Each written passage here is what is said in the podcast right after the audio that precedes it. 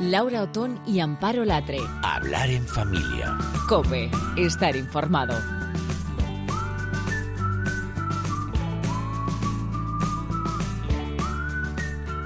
Pues uno de los primeros pasos a los que hay que hacer frente cuando son más pequeños es explicarles lo que nos diferencia como seres humanos y sobre todo lo que nos identifica como hombre y mujer en cada caso. Es verdad que hay muchos libros, ¿verdad, Amparo, para entender las partes del cuerpo y diferenciarlas, ¿no? Desde que son pequeñitos, lo estamos trabajando, ¿no? Pero creo que hay una edad más complicada donde ya tienen asumido lo más básico y claro, ellos quieren, quieren seguir aprendiendo. Mm, efectivamente, pues hemos encontrado un libro que puede eh, ayudarnos y mucho en este descubrimiento, que puede aportar pues un valor añadido a lo que es ese conocimiento más del primer momento cuando los niños son pequeños y, se titula La maravillosa historia de nuestro cuerpo. El autor es Josep Corbella, está, está editado por Libros Cúpula. Josep, ¿qué tal? Buenas tardes. Hola, buenas tardes.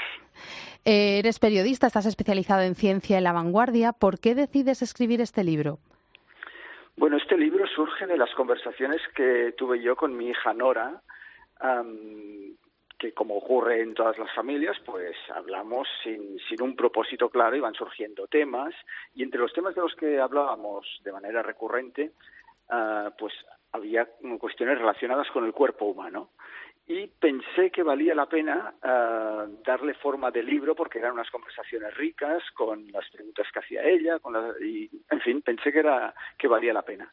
Y ese es el origen del libro. Básicamente eran conversaciones que teníamos muchas de ellas pues cuando la acompañaba al, al cole por la mañana en coche, teníamos media hora de conversación. Bueno, qué jugo es esa cadena. Ese momento es fantástico, ¿eh? Para, para sacar temas y para profundizar en un montón de aspectos. Y además los niños están muy comunicativos en ese momento. Bueno, yo creo que también es un poco saber crear el espacio de diálogo en que todo el mundo se sienta cómodo para hablar sin cortapisas y que puedan surgir temas y ya te digo ya te digo al principio eran conversaciones bueno al principio las conversaciones nunca han sido dirigidas nunca era vamos a hablar hoy de esto porque quiero contarle yo que sé cualquier cosa relacionada con el cuerpo humano no iban surgiendo cosas sin sin dirección pero uh, que tenían tenían una, una lógica y una coherencia ¿no? y de ahí la idea de darle forma de libro eh, ¿Qué años tenía tu hija en, cuando empezase a, a, pensar en esto, a hablar con ella y a pensar en el libro?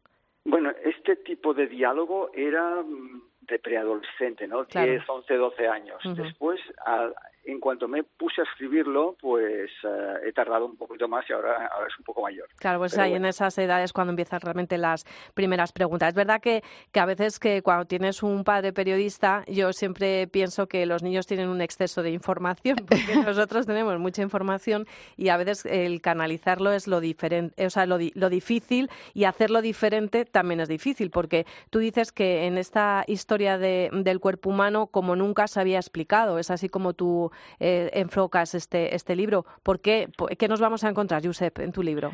Pues mira, yo lo que no quería, lo que nunca le, he contado a Nora es a ver, lo que no quería contarle es cómo es tu cuerpo. No es un libro de anatomía porque esto ya está contado y ya lo sabe. Uh, y tampoco es un libro de consejos de salud, de tienes que hacer esto y lo demás allá. Uh, era un libro para que ella aprendiera un libro, las conversaciones, era para que ella aprendiera a comprenderse, a entender su cuerpo y a aceptarlo, y a entender por qué esto la hace uh, pensar y sentir y actuar como lo hace. Porque, por ejemplo, tú puedes saber que tienes un corazón, pero no, esto no te explica por qué te enamoras. Pero comprender por qué te enamoras es como una historia mucho más rica, ¿no? este es, es, esta historia de intentarle uh, explicar por qué es como es y por qué actúa como actúa y por qué, en fin, por, eh, para entender todo su comportamiento y todas sus emociones y todas sus actuaciones. Eh, Josep, yo tengo tres niños, tengo una niña de cinco, una de once y uno de trece y me ha parecido muy interesante este libro porque, porque me parece que cubre un vacío. Como decías, el los primeros libros a los que recurrimos para intentar abordar estos temas son libros, como decías, de anatomía, más bonitos, menos bonitos, desplegables, con pegatinas, en fin. Pero sí que es verdad que llega un momento en el que este tipo de temas eh, no es que les dejen de interesar, sino que no encontramos libros para seguir hablando de estos temas profundizando un poquito más. Y en este, y en este sentido el libro pues puede ser muy interesante para niños pues un poco mayores, ¿no? Eh, y, aportarles muchísima cultura eh, más allá de, de aprender el nombre de los órganos o de las partes del cuerpo, ¿no? Sí, yo pienso que sí, yo pienso que no basta con la anatomía para comprenderte y para aceptarte. Y precisamente, pues, eh, vamos a ver, es un libro también pensado para todos los públicos. A mí me ha encantado, ¿eh? O sea, yo me he pasado pipa leyendo. Sí, pues me alegro, porque em, yo le busqué dar este tono de un poco reproducción de las conversaciones que tenía yo con Nora, que a veces eran conversaciones en el coche, otras veces, pues, mira, nos gustan las chimeneas y estar hablando junto al fuego es como una experiencia sensacional, ¿no? Vas viendo las llamas, vas viendo las brasas y vas hablando, pues, surge lo que surge, ¿no? Es como un momento mágico, ¿no? entonces, esta idea de que pudiera haber como una persona al lado, es, no sé, uh, mi hermano o una persona adulta al lado, escuchando la conversación que teníamos, pienso que también le podía interesar, porque al final habla de nuestro cuerpo, que es algo que nos interesa a todos. Eh, del origen de la Tierra hasta el futuro de la humanidad en el universo, es un poco mm, cómo se cubre ¿no? todo, todo lo que cuentas en el libro. Eh, por ejemplo, respondes a preguntas de por qué caminamos y no vivimos subidos a un árbol, como lo hacían nuestros antepasados. Eh, también respondes a esa pregunta de ¿sabías que el culo nos hizo humanos? ¿O qué dice nuestra piel sobre nosotros? ¿Cuál es la pregunta, Josep, que más mm, te ha costado responder en, el libro? Si la hay, que igual no. Pues no te sabría decir. En realidad yo creo que no hay preguntas. ¿Cómo te diría? A ver, no hay ninguna pregunta que no se pueda contestar. Nosotros tenemos una, en casa me imagino que como ocurre en tantísimas familias, uh, conversaciones absolutamente abiertas y francas y en el tema del cuerpo humano pensamos que el cuerpo es una maravilla y no hay nada de lo que avergonzarnos, al contrario, es para sentirte orgulloso de tu cuerpo, sea como sea. Hay gente que es más alta, más baja, más de una manera, más de otra, caras más redondas, caras más alargadas, cada uno es como es, todos somos distintos y todos somos una maravilla. Y era un poco también esta idea de intentar, pues, uh, transmitir que cada uno se acepte tal como es. Y preguntas así que me hayan uh, costado, pues no te sabría decir. Pues eso es que no has tenido ninguna. Si no, si lo tienes que pensar mucho, es que no has tenido ninguna. Mm, yo creo que es más, la cuestión es más encontrar la manera de cómo, de cómo decirlo, de cómo explicarlo. Eso es, eso y esto es algo que sí que cambia según la edad, porque no le hablas igual. Me dices, tienes tres hijos, no le hablas igual a una persona de cinco años que a una de 11. Y no le hablas igual a una de 11 que a una de 14 o de 14 que de 16. y es un poco la cuestión de encontrar el lenguaje. Más que, la más que el problema de que la pregunta no se pueda contestar, es cómo encuentras las palabras adecuadas para que lo que quieres transmitir le llegue. Ese yo creo que es el, lo, más, eh, lo más importante. ¿no? Eh, Josep, ¿qué dijo Nora o qué cara puso cuando vio el libro? ¿Tienes alguna anécdota, alguna situación así bonita de la que nos puedas hablar? Bueno, no sé si es bonita. Yo le pedí permiso. Yo le pedí permiso. Antes de ponerme a escribirlo, le dije, mira, todo esto que hemos estado hablando, yo creo que estaría bien hacer un libro. Uh, le, dije, ¿te importa? Y me dijo, no. Le dije, uh, puedo poner tu nombre y puedo no ponerlo. Uh, y me dice, si quieres ponerlo, no, no me importa. Sale solo dos veces, no insisto mucho. Pero, y de ella en realidad no cuento nada porque pienso que se debe preservar su, su privacidad. Pero ya está, o sea, le pedí permiso, pero le, pareció bien y el libro le ha gustado. A mí, la verdad, eh, hablando Amparo y yo, que siempre es el ejercicio que hacemos, ¿no? Comentarlo con, con, los materiales que trabajamos, nos gustaba mucho cuando le decías a tu hija que cuide su cuerpo, que disfrute amando y respetando, que para mantener a la pareja unida haga el amor a menudo, con mucho amor de por medio. Es verdad que has utilizado muchísimos mensajes de esta, dentro de esta divulgación científica, porque es verdad que es un libro muy científico, pero también cargado de valores, algunas concesiones a esos valores, ¿no? Que son fundamentales, claro. Es que no lo veo separado. A ver, no es un libro académico, es un libro, digamos, que habla, ya te digo, de nosotros, de nuestro cuerpo. Pero si tú, si hay este mensaje de decir, entiende cómo es tu cuerpo y acéptalo como es y alégrate y disfruta de la vida, esto en sí es un juicio de valor, ¿no? Y respetando a los demás, que eso también haces hincapié. Es, importantísimo. Bueno, pues es un libro que nos ha encantado, Josep. Muchísimas gracias por escribirlo. La maravillosa historia de tu cuerpo, Josep Corbella, está editado por Libros Cúpula y es una herramienta de esas de las que nos gusta a nosotros aquí hablar en familia porque nos da mucho juego a los padres, que a veces tú dices, tú lo ves como mucha normalidad, pero ya te digo a ti que es muy difícil encontrar a mucha materiales gente adecuados. Sí. y yo creo que este libro, como decía Josep, es para todos los públicos. Efectivamente. Así que que nadie piense que es para niños pequeños o para mm, eso, niños un poco también para adultos. Hay un montón de curiosidades. yo no sabía, ¿eh, Josep? Sí, de contenido interesantísimo que puede resultar muy enriquecedor para personas de, cualquier edad. Celebro mucho que os haya gustado. Bueno, pues muchas gracias y hablaremos más adelante, Josep. Un saludo. Gracias, a vosotros. Hasta la próxima.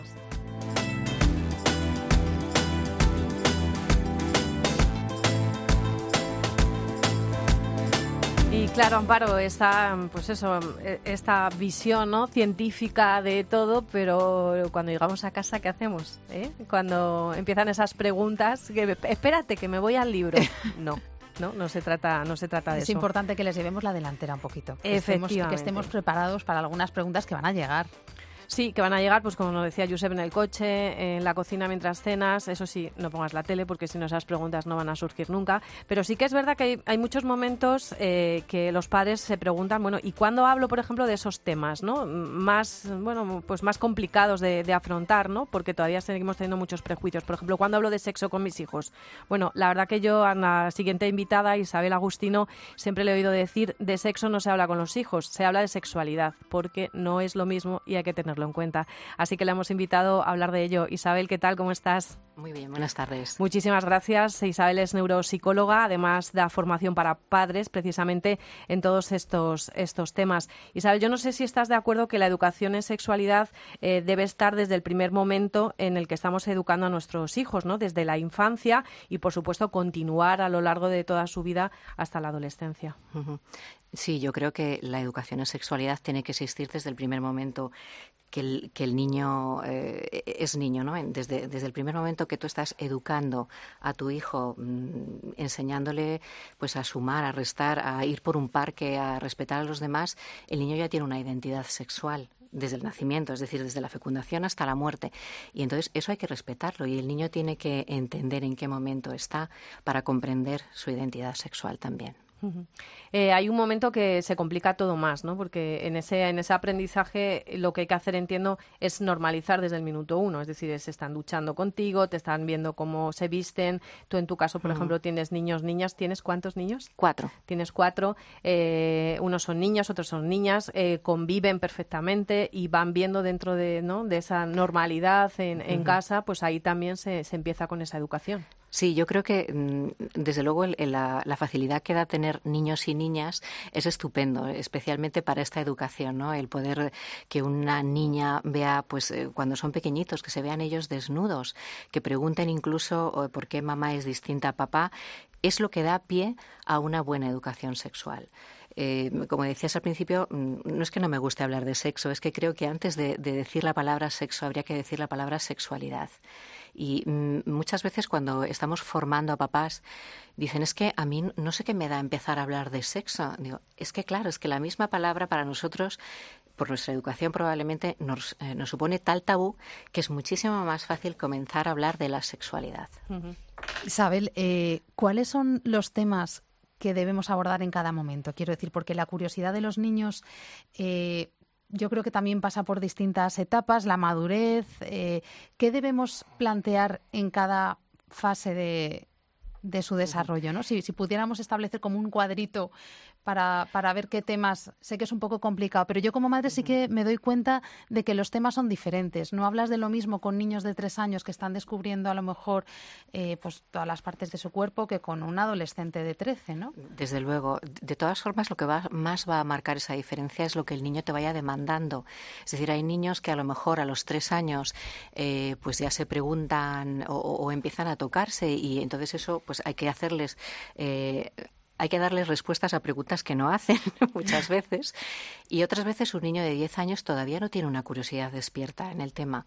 Sí es cierto que a lo mejor nosotros desde, desde nuestro puesto de padres deberíamos ir normalizando cierta información que les tiene que llegar aunque no pregunten.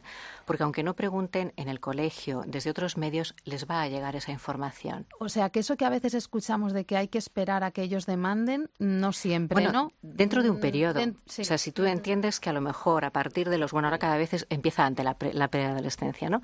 Eh, pero yo me estoy dando cuenta muchas veces que a partir de los 8 o 10 años ya empieza una curiosidad sexual que me parece muy sana. Pero hay niños que demandan eh, eh, em, el que les hables de ellos y otros no. Creo que hay un periodo crítico y hay que saber respetar el momento de cada chaval pero que no se nos vaya. Es decir, que, que, una niña que a lo mejor a los 10 años no ha preguntado nada, a los 12 a lo mejor no se atreve porque en casa no se habla, igual llega a los 14 años sin saber nada. Y la información les tiene que llegar en casa, no en el patio del colegio. ¿no? Fundamental, porque todos hemos vivido eso, eso de que de repente una que es más lista que tú te cuenta las cosas y te puede liar una que, que, te confunde. Y además ella se convierte también un poco en referente porque tiene esa información, es decir, a lo mejor como tú ya lo has hablado en casa, pues viene a casa y te pregunta, oye, que mira lo que me ha dicho. Entonces, ahí se crea un diálogo y una cosa que yo creo que, es fundamental, eh, tú Isabel sabes mucho más de esto, que es una palabra que a mí me encanta, que es confianza. Es decir, que nosotros les demos esa confianza ya no solamente para hablar de ellos, sino para hablar de, de, cualquier tema, ¿no? Porque mi madre no me engaña, porque mi padre no me engaña, me están contando las es que Es fundamental que tú hayas creado antes ese, ese clima de, pues de respeto y de confianza para que el niño se atreva a preguntarte y a exponerte lo que ha visto fuera. Eh, y es cierto que si tú no haces ese ejercicio en casa, el de fuera, sea el que sea, se va a convertir en la guía. Y eso, es muy, muy peligroso. Y ahí hemos perdido la batalla. Totalmente. Bueno, y ahora llegamos al mundo adolescente. Porque tú además las, charlas que das precisamente para padres van muy enfocadas también para, para ese público, ¿no? Como yo decirlo. Hay una palabra que me lo digo con todo el cariño del mundo porque sí que es verdad que es, eh, decimos siempre que es el momento más apasionante del ser humano. Eso lo decir los psicólogos. los padres decimos que es el momento más complicado y a mí hay una palabreja que me encanta que es aborrescente, ¿no? Que es ese momento se oye, se oye de, la, de la aborrescencia, ¿no? Y bueno, ¿qué hacemos en, en ese momento? Porque ya nosotros sí que no somos su referente. ¿Cómo afrontas la sexualidad con ellos? Pues si tú has creado ese clima antes, sí que van a preguntarte. A lo mejor por un momento van a tomar otras mm, figuras de referencia, pero sobre todo los amigos, o sea, sus iguales son muy importantes. Pero lo malo no es que sus iguales sean importantes, lo malo es que en, en, ese, en esa operación no entre en juego el adulto. Es decir, que se crea que está a un lado y que no tiene que intervenir, porque lo importante son los iguales. Eso sería un error. O sea, el adulto siempre tiene que estar ahí. Y si no se crea el peligro de que entonces no se consulta nada. Y, ese sería un error tremendo. Eh, yo con los adolescentes tengo la sensación de que tienen mucha información, más de la que a lo mejor teníamos nosotros a su edad. Nosotros ya no somos los referentes, pero ellos los buscan. Sí, sí, sí. Entonces, a mí me funciona mucho con, con, mi hijo mayor el comentar cosas que vemos en la televisión o en el cine, por ejemplo, eh, porque los referentes están ahí. Entonces, eh, yo intento hacerle pensar sobre el tipo de hombre en el que él se quiere convertir, ¿no? Totalmente. Eh, es una técnica estupenda. Y a mí, a mí, por ejemplo, me funciona porque ahí hay un interés clarísimo. Él está buscándose, ¿no? Y, y esta semana, por ejemplo, viendo un documental que, que yo recomiendo a, a, todo el mundo con hijos mayores que acaban de presentar los salesianos, que se titula Love, sobre la prostitución infantil, y donde hay niñas de la edad de mi hijo que viven en la calle, ¿no? Y, y yo le comentaba a mi hijo, es que estas niñas, eh, eh, uno de los problemas que tienen es que desconfían del hombre, le decía yo a mi hijo. Entonces, tú tienes una responsabilidad también. ¿En qué hombre te quieres convertir tú? Sí, sí, a mí me parece fundamental. A mí me da, perdóname, me da mucha rabia cuando eh, hablamos de temas de, embarazos no deseados o niñas adolescentes embarazadas y muchas mamás de varones dicen, bueno, eso no va conmigo. No, eso es tremendo. Claro que va contigo. Eres responsable de la educación de tu hijo, que es potencialmente el que va a dejar embarazada a una niña. Entonces, por supuesto que estamos todos ahí en el ajo.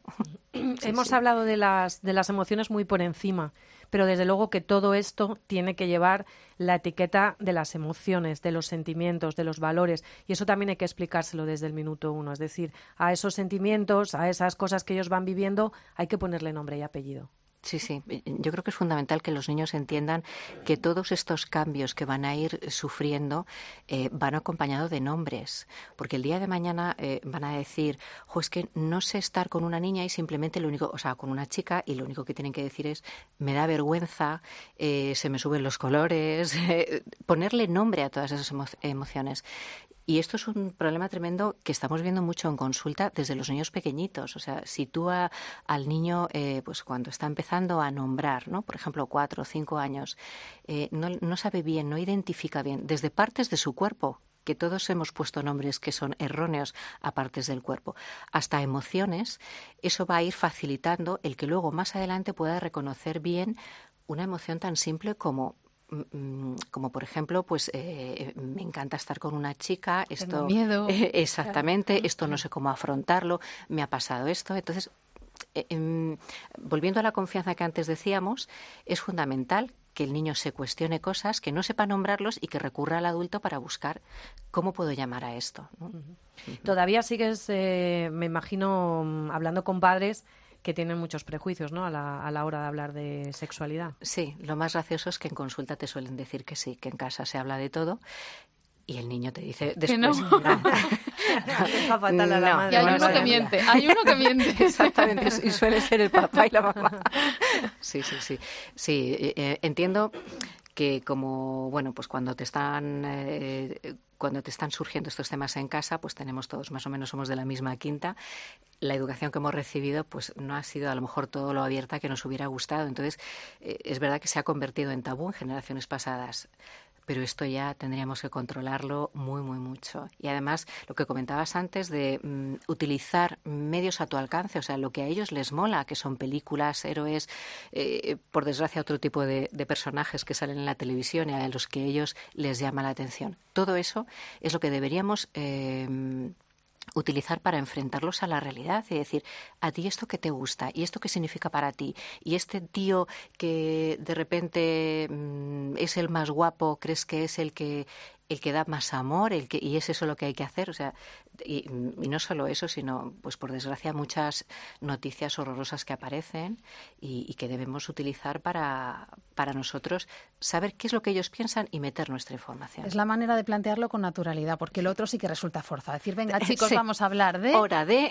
Sin embargo, es que la vida, las noticias, una serie, alguien que pasa por delante y quieres comentar cómo va vestida porque no quieres que ese sea el modelo de, de tu hijo, de tu hija ¿no? Es que cualquier... Mm, exactamente, lo que pasa es que fíjate que lo que vemos muchas veces son, es que los papás en ese momento eh, intenta mm, quitar la tele, de esto no se habla y ahí está el error.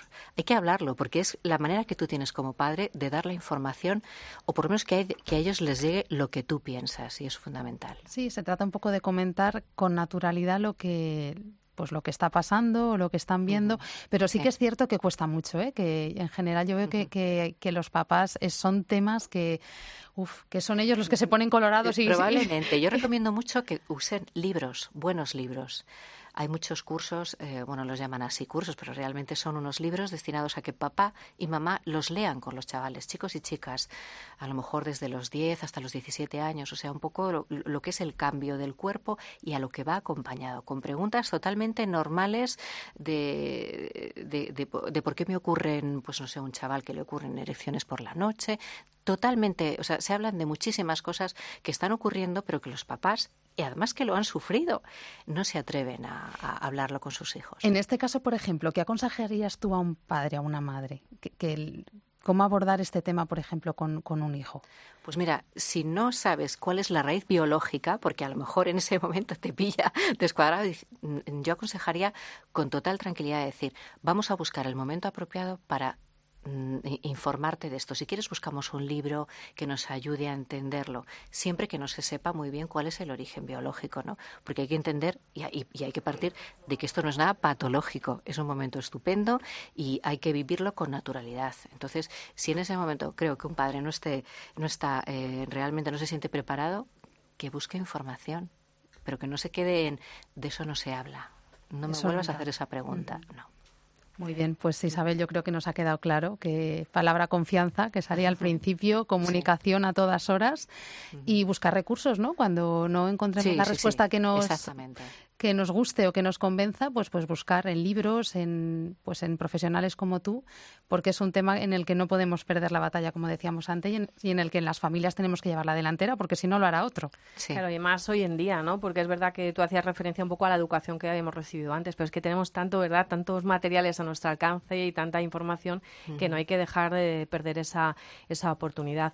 Bueno, Isabel, pues muchísimas gracias de verdad por estar ahí. Te, vamos a llamar para más cosas, ¿eh? Porque esto de ser neuropsicóloga y tener cuatro niños y además eh, Isabel va siempre con una sonrisa por la vida. A mí eso es que eso es lo que más me gusta de la gente porque yo la veo cuando la veo en la circunstancia, bueno, tendrá sus momentitos, pero quiero decir que en general es de esa gente que transmite un buen rollo estupendo y, bueno, pues eso también de alguna manera nos llega. Así que Isabel Agustino, muchísimas gracias, neuropsicóloga, y ya te damos el carnet de hablar en familia para que vuelvas otro día. Muy bien, gracias a vosotras. Gracias, chao.